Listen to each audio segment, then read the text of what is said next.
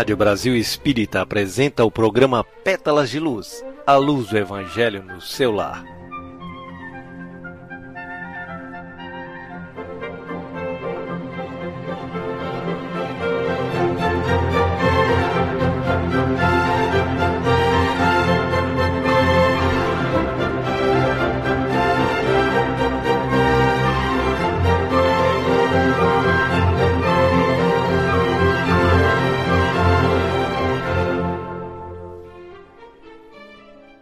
Boa noite, Carlo. Boa noite, Alagoas, Brasil e todo mundo do plano físico e espiritual. Que a paz e o amor reflitam sempre em nossas ações. É com muita alegria que estamos aqui para a realização desse programa, que não só propala a importância da realização do Evangelho no lar, bem como realiza essa prática do culto cristão do lar. Esse hábito semanal atrai para os lares a luz benfazeja do plano maior, harmonizando e fortalecendo moralmente todos os participantes. Auxilia a superar os obstáculos necessários ao nosso aprendizado, acendendo-nos à luz da compreensão, da paz, da paciência e modificando para o melhor o padrão vibratório dos nossos sentimentos.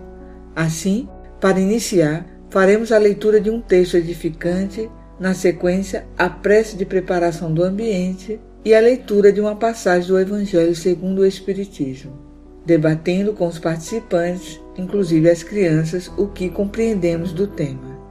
Concluídos os comentários, encerra-se o Evangelho no lar com uma prece de agradecimento. Quem desejar poderá colocar água para ser fluidificada e distribuída com todos os participantes. Não vos inquieteis, pois, pelo dia de amanhã, porque o dia de amanhã cuidará de si mesmo. Jesus. Mateus, capítulo 6, versículo 34.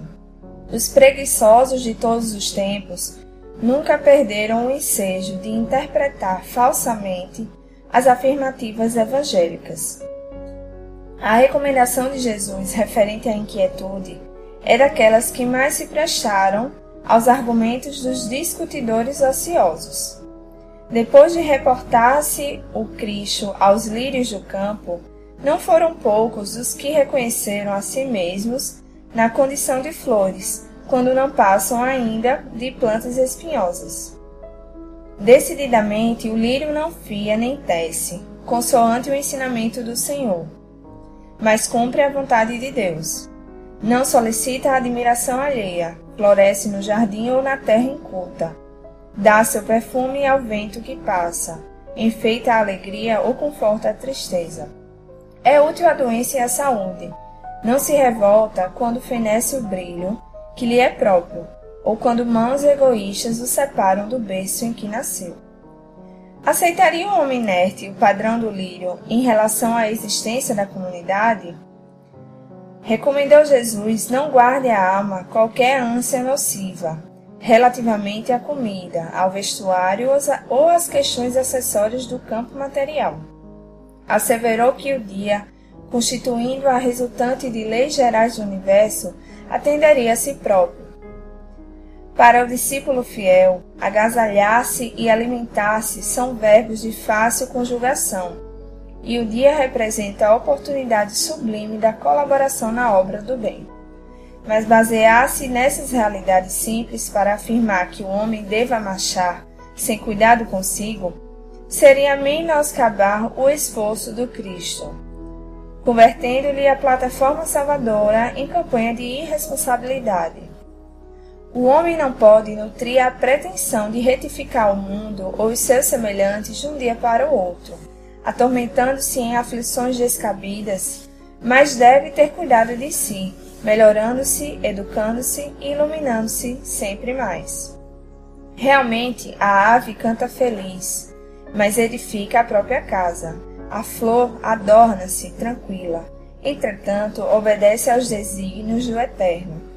O homem deve viver confiante, sempre atento, todavia, em engrandecer-se na sabedoria e no amor para a obra divina da perfeição.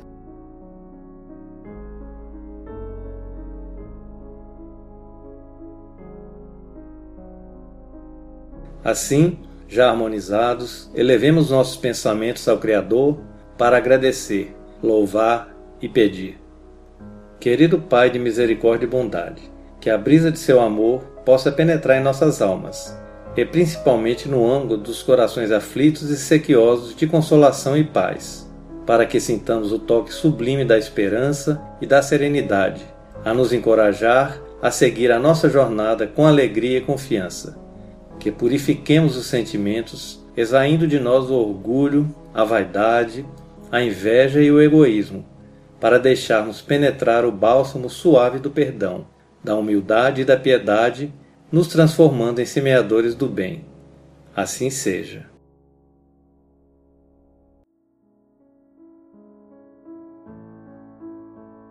Bom, meus amigos, então vamos à leitura do Evangelho segundo o Espiritismo, com tradução de Guilhom Ribeiro. Hoje faremos a leitura no capítulo 25, Buscais e achareis.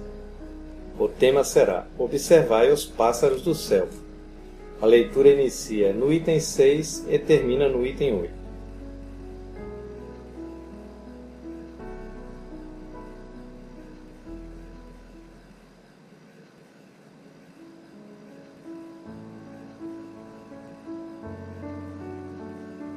Não acumuleis tesouros na terra, onde a ferrugem e os vermes os comem, e onde os ladrões os desenterram e roubam Acumulai tesouros no céu, onde nem a ferrugem, nem os vermes os comem.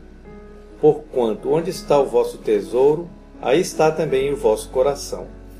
Eis porque vos digo: não vos inquieteis por saber onde achareis o que comer para o sustento da vossa vida, nem de onde tirareis vestes para cobrir o vosso corpo. Não é a vida mais do que o alimento e o corpo mais do que as vestes? Observai os pássaros do céu. Não semeiam, não ceifam, nada guardam em celeiros. Mas vosso Pai Celestial os alimenta. Não sois muito mais do que eles? E qual dentre vós o que pode, com todos os seus esforços, aumentar de um côvado a sua estatura? Por que também vos inquietais pelo vestuário? Observai como crescem os lírios dos campos não trabalham nem fiam. Entretanto, eu vos declaro que nem Salomão, em toda a sua glória, jamais se vestiu como um deles. Ora, se Deus tem o cuidado de vestir dessa maneira a erva dos campos, que existe hoje e amanhã será lançada na fornalha, quanto maior cuidado não terá em vos vestir, ó homens de pouca fé. Não vos inquieteis, pois, dizendo: Que comeremos? ou que beberemos ou que nós vestiremos, como fazem os pagãos que andam à procura de todas essas coisas, porque vosso Pai sabe que tendes necessidade delas. Buscais primeiramente o reino de Deus e a sua justiça, que todas essas coisas vos serão dadas de acréscimo. Assim, pois, não vos ponhais inquietos pelo dia de amanhã, porquanto o amanhã cuidará de si. A cada dia basta o seu mal. São Mateus, capítulo 6, versículos 19 a 21 e 25 a 34. Interpretadas à letra, essas palavras seriam a negação de toda previdência, de todo trabalho e, conseguintemente, de todo progresso. Com semelhante princípio, o homem limitar-se-ia a esperar passivamente suas forças físicas e intelectuais conservar-se-iam inativas. Se tal fora a sua condição normal na Terra, jamais houvera ele saída do estado primitivo. E se dessa condição fizesse ele a sua lei para a atualidade, só lhe caberia viver sem fazer coisa alguma. Não pode ter sido esse o pensamento de Jesus, pois estaria em contradição com o que disse de outras vezes com as próprias leis da natureza.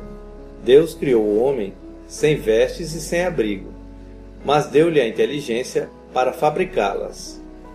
Capítulo 14, número 6. Capítulo 25, número 2.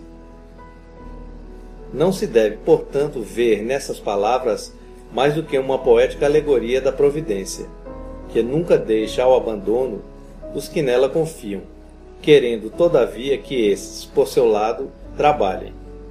Se ela nem sempre acode com um auxílio material, inspira as ideias com que se encontram os meios de sair da dificuldade. Capítulo 27, número 8. Deus conhece as nossas necessidades e a elas provê, como for necessário. O homem, porém, insaciável nos seus desejos, nem sempre sabe contentar-se com o que tem. O necessário não lhe basta, reclama o supérfluo. A providência, então, o deixa entregue a si mesmo. Frequentemente ele se torna infeliz por culpa sua e por haver desatendido a voz que, por intermédio da consciência, o advertia. Nesses casos, Deus fala-o sofrer as consequências, a fim de que lhe sirvam de lição para o futuro. Capítulo 5, número 4. A terra produzirá o suficiente para alimentar a todos os seus habitantes, quando os homens souberem administrar segundo as leis da justiça, de caridade e de amor ao próximo os bens que ela dá. Quando a fraternidade reinar entre os povos, como entre as províncias de um mesmo império, o momentâneo supérfluo de um suprirá a momentânea insuficiência do outro, e cada um terá o necessário. O rico, então, considerar-se-á como um que possui grande quantidade de sementes. Se as espalhar, elas produzirão pelo centro para si e para os outros. Se, entretanto, comer sozinho as sementes, se as desperdiçar e deixar se perca o excedente do que haja comido, nada produzirão, e não haverá o bastante para todos. Se as amontoar no seu celeiro, os vermes as devorarão. Daí o haver Jesus dito: Não acumuleis tesouros na terra, pois que são perecíveis, acumulai-os no céu, onde são eternos. Em outros termos, não ligueis aos bens materiais mais importância do que aos espirituais, e sabeis sacrificar os primeiros aos segundos capítulo 16, números 7 e seguintes. A caridade e a fraternidade não se decretam em leis. Se uma e outra não estiverem no coração, o egoísmo aí sempre imperará. Cabe ao Espiritismo fazê-las penetrar nele. Como todas as mensagens de Jesus, ela se aplica para todas as épocas da humanidade. Conhecendo a fundo nossa essência, ele falava para a eternidade, para o presente e futuro. Proferida há mais de 2014 anos, é um texto atualíssimo que trata de economia, de psicologia, ecologia, administração, organização e outros. Jesus tenta alertar para o cuidado que devemos ter de não nos aprisionarmos ao efêmero e valorizarmos o ter em detrimento do ser. Vivemos numa sociedade de consumo que vem a cada dia gastando descontroladamente e isso vem afetando de maneira nefasta a harmonia familiar da sociedade e do planeta. No contexto familiar, as despesas orçamentárias têm influenciado no equilíbrio do lar, porque essas despesas ultrapassam as receitas, chegando ao endividamento e os problemas de relacionamento, gerando agressividade no trato de um com o outro. A lógica hoje é viver intensamente um dia a dia imediatista e de usufruir o espaço na plenitude do hoje. Optamos então pelo supérfluo e a afirmação de um pretenso status social. A estratégia de marketing desorganiza a lógica do consumidor, fundamentando-se no fato de estes não estarem formados para agir racionalmente. É preciso cuidado na administração dos bens, usá-los racionalmente e compartilhar os mesmos com os que não têm, tornando-os realmente úteis e não supérfluos. Procuramos de todas as maneiras um modo de fugirmos das experiências dolorosas e tristes, mas não estamos sabendo fazer uso adequado das nossas potencialidades. Temos, enquanto sociedade, um considerável desenvolvimento material, mas estamos esquecendo de desenvolver nossos sentimentos. E estamos assim diluindo os relacionamentos, pois adequamos nossas interações apenas àquilo que de alguma maneira nos proporcionará vantagens imediatas e materiais. Vantagens essas que proporcionam uma satisfação de pequena duração, que não preenche o vazio causado pelo desamor e pelo afastamento dos entes queridos. Isso vem afetando sobremaneira o comportamento de muitos jovens que têm como característica comum a incapacidade de se relacionar com as pessoas e procuram viver isolados. Além disso, frequentemente valoramos as pessoas apenas como ela se apresenta diante de nós e não nela mesma, e isso acarreta o aparecimento de preconceitos e expressões de intolerância.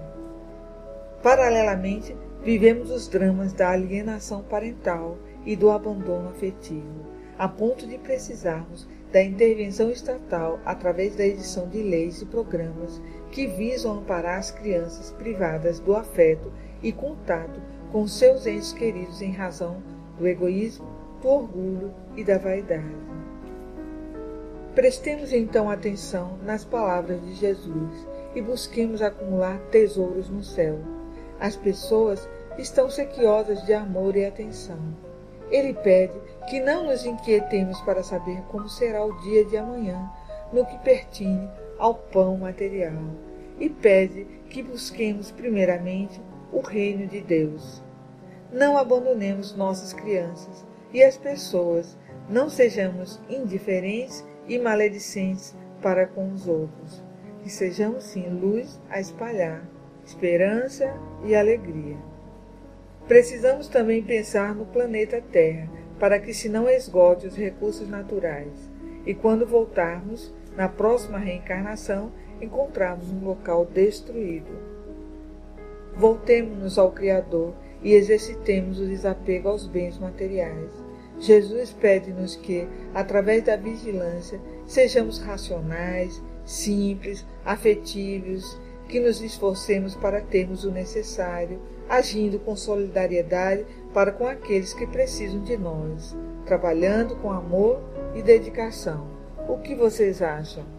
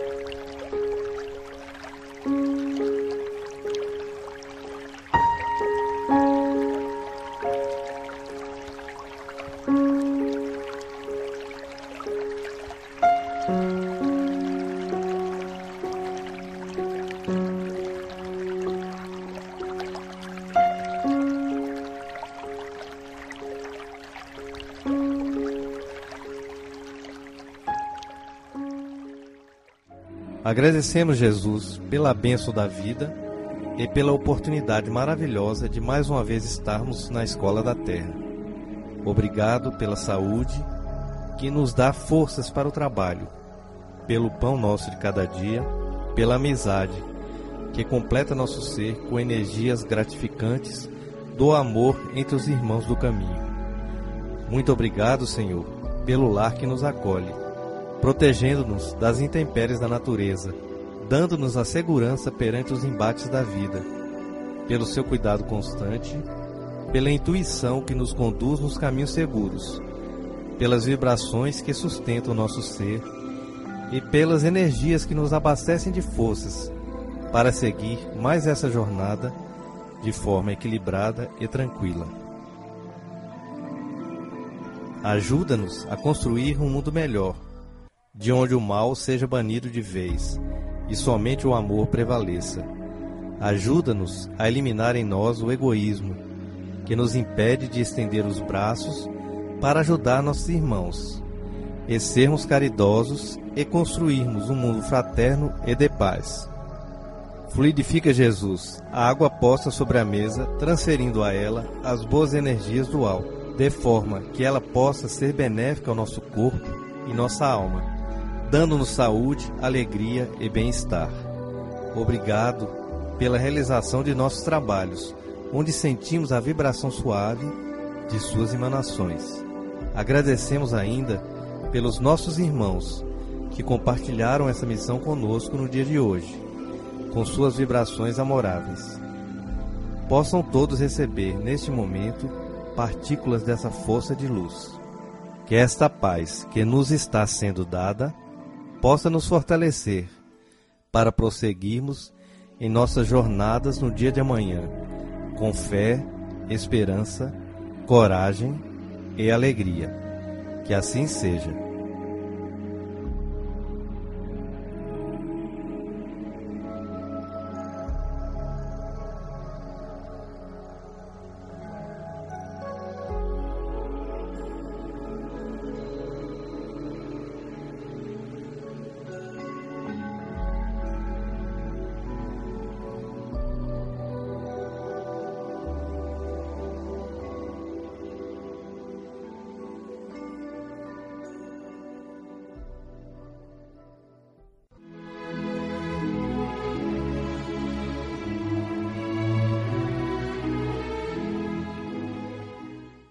Assim, estamos encerrando mais um programa Pétalas de Luz, desejando a todos uma boa noite e uma ótima semana.